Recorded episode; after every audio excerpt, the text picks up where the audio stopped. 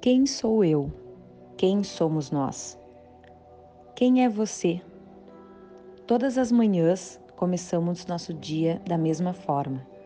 A grande maioria escuta o despertador, reclama por ser segunda-feira, dá uma suspirada e vai lavar o rosto.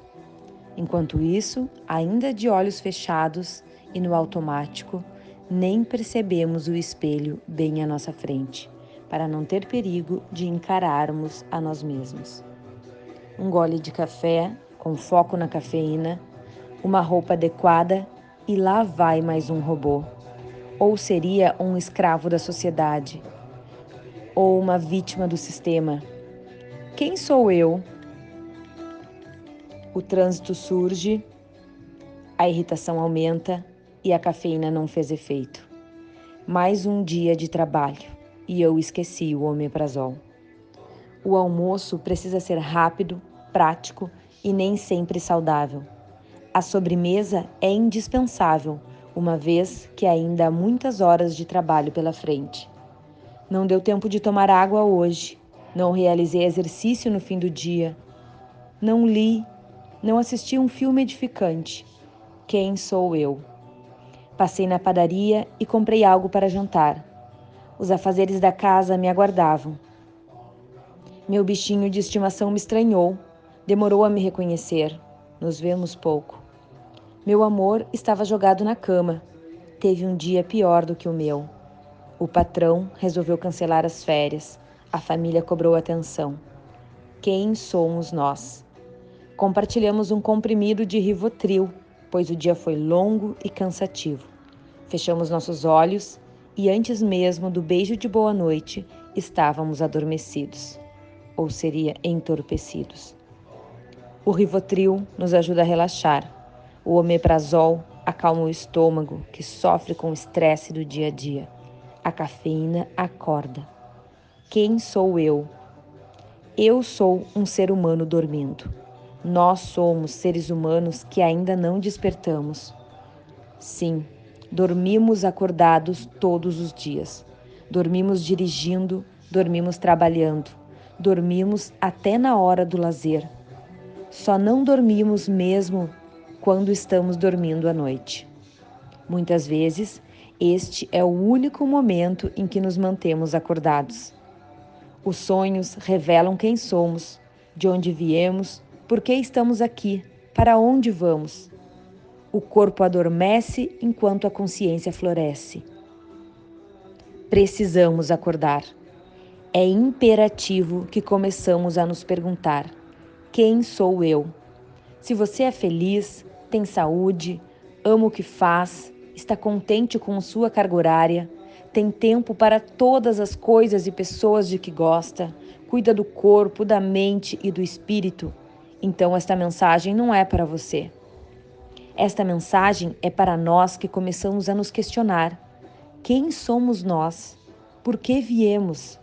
Foi para nascer, brincar, crescer, aprender, estudar, fazer uma faculdade, trabalhar, casar, criar filhos, se aposentar e morrer?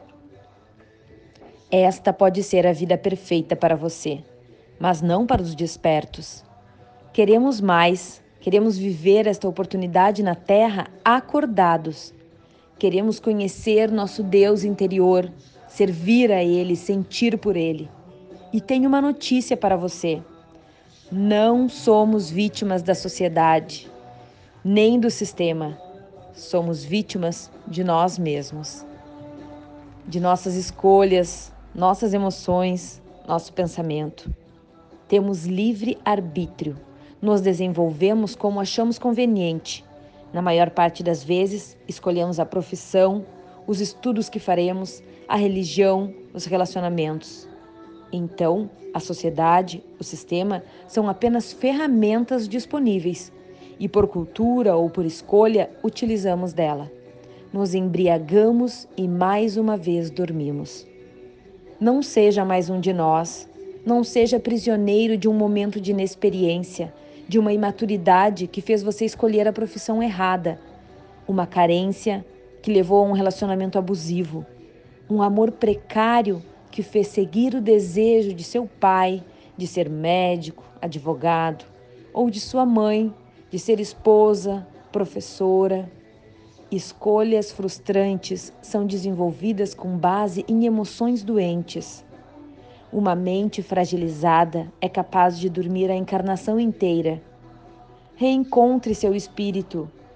Relembre sua missão. Encontre-se com seu eu verdadeiro, seu eu superior. Questione quem somos nós. Somos um só? Estamos felizes? Acredito que o maior objetivo dos seres humanos é também o maior desafio a constância da paz interior. Um indivíduo despertando acorda grato, não gosta muito da carga horária, mas está com os planos em ação para mudar.